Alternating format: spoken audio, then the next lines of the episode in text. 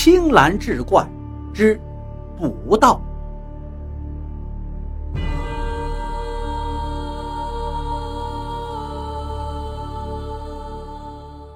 话说清朝嘉庆年间，江南人蔡小山进京参加武举会试，却因科场腐败而落地。蔡小山虽满怀怨气，却也无可奈何，只好回江南老家。然而一过长江，他却觉得没有脸面再往前走了，再加之心中愤恨难消。干脆召集了一伙好汉，在崇山峻岭之间觅了一处险要所在，做起了劫富济贫之事。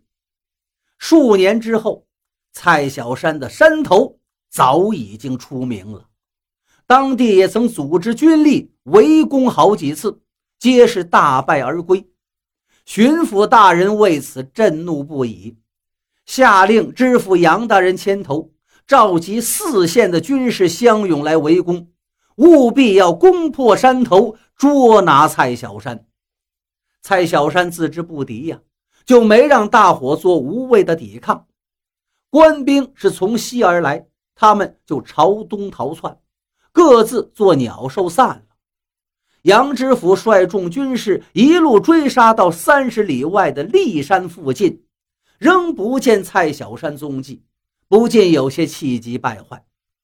这时，师爷劝杨知府道：“大人，这骊山以前就是草寇盘踞之地，蔡小山极有可能会逃进骊山。”杨知府觉得师爷言之有理，便带着大伙直奔骊山。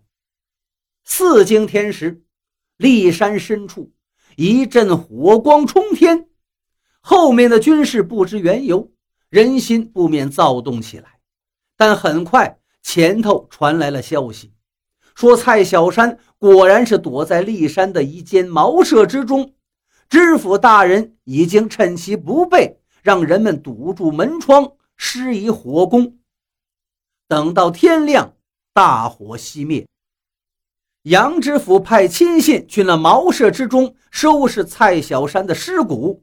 却意外找到了一男一女两具尸骸，杨知府先是一惊，转而大喜，扯开嗓门往后面喊道：“蔡小山及其压寨夫人均已被大火烧死，大家可就此回去领功领赏。”众人听了，个个欢呼雀跃。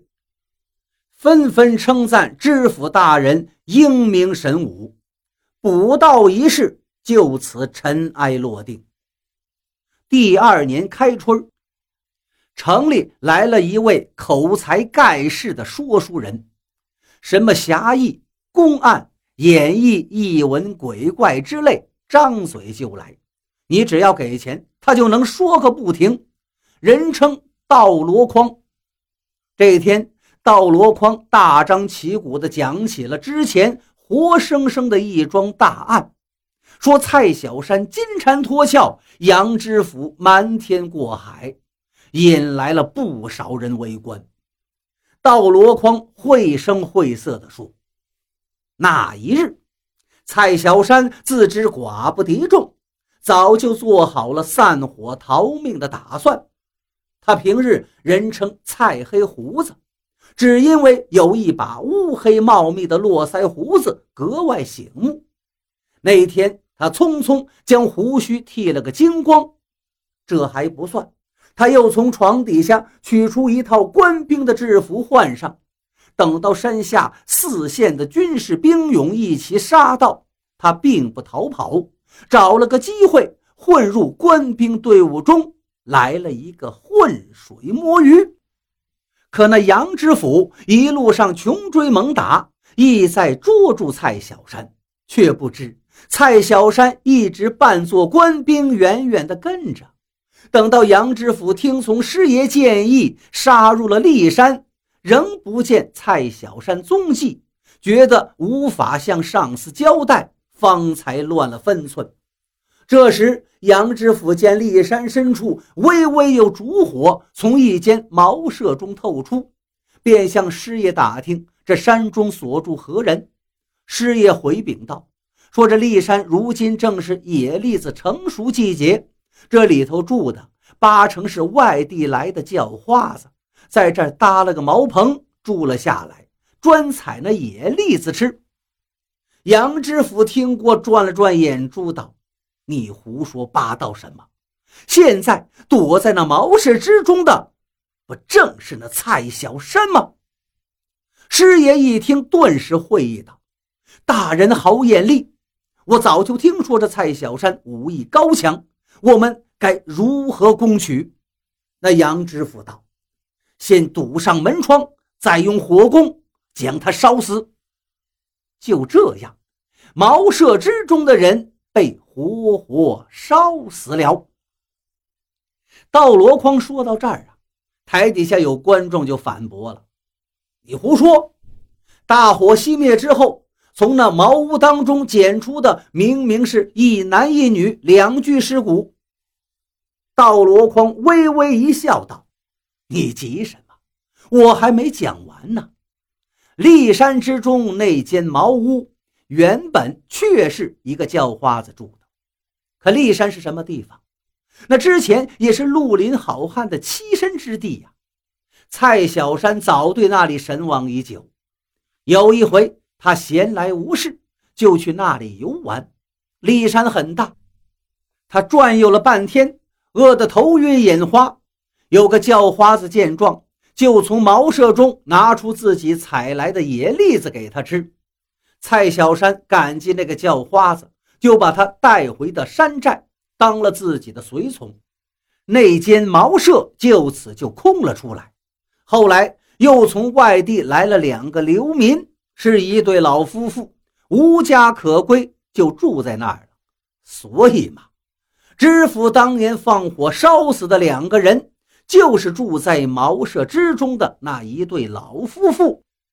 根本不是什么蔡小山和他的压寨夫人，蔡小山压根就没娶过老婆。道箩筐还在这儿滔滔不绝地讲呢，突然就冲进来几个衙役，不由分说就把他带回了巡抚衙门。原来呀，巡抚听下人报告说道箩筐在讲蔡小山的案子，他是又疑惑又震惊。便差人把这个道箩筐带到了眼前，问他到底是自己信口开河，还是真有其事。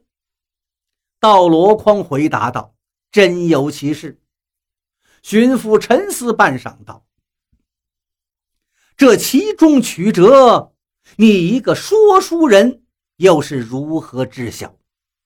道箩筐冷笑道：“哼，我并非是说书人。”我就是蔡小山，说书场上所言之事，乃是我自己的亲身经历。巡抚上下打量着眼前这个高大的汉子，怒道：“蔡小山是什么人？你也胆敢冒充？你若真是蔡小山，会主动把真相抖露出来，让世人知道你没被烧死，而是逍遥法外吗？”这样做对你有什么好处？你岂不是自投罗网？蔡小山平静地说道：“我自然知道，我这么说这么做就是飞蛾扑火。按理说，杨知府已经将蔡小山案了结，我也已经解脱，完全自由了。但是为什么？”我还要在众人面前演这一出，主动来送死呢？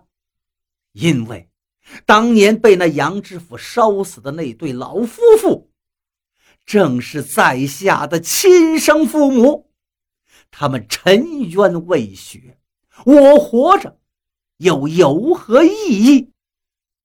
蔡小山接着解释道：“当年他落榜之后，占山为王，这些事儿。”本是瞒着父母的，后来他做了几件大事，名声在外，父母也就知道了。于是不远千里来这儿找他，劝他改邪归正，跟着他们回去。从此之后，隐姓埋名，做个寻常百姓。蔡小山起初并不答应，说自己只是劫富济贫、替天行道而已。无奈父母是以死相逼呀，再加上那位杨知府协调了四个县的兵力，将要猛攻山头的消息，恰在此时传入他的耳中，他才最终萌生了退意。可山上这大笔的钱财怎么转移呢？蔡小山苦思良久，有了个主意。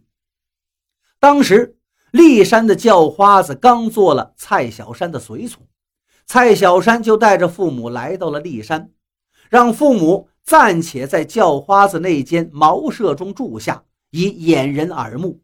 暗地里，他在茅舍中挖好了地洞，将山上的钱财分批转移到了这里。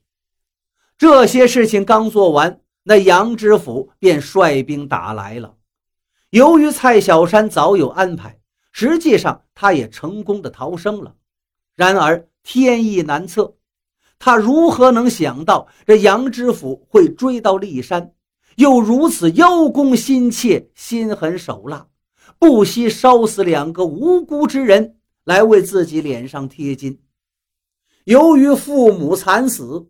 蔡小山对自己逃生毫无喜悦之感，一年来，他时时难忘双亲的冤屈，思来想去，想去思来，最后决定不惜性命也要为父母讨个公道。听完蔡小山的话，巡抚大人是惊愕不已。第二日，在蔡小山的带领下，巡抚亲自前往骊山查看。那间茅舍早已烧毁，一片焦土之上都长出了新鲜的野草了。蔡小山指着那片野草道：“那些金银珠宝就藏在那下面。”于是巡抚下令手下人开挖，果然如蔡小山所言，底下是金银无数。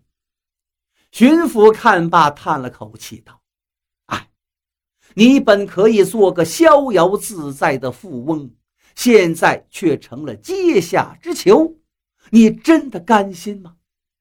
蔡小山正色道：“只要父母的冤屈能够洗刷，杨知府这样的狗官能够伏法，我是无怨无悔。”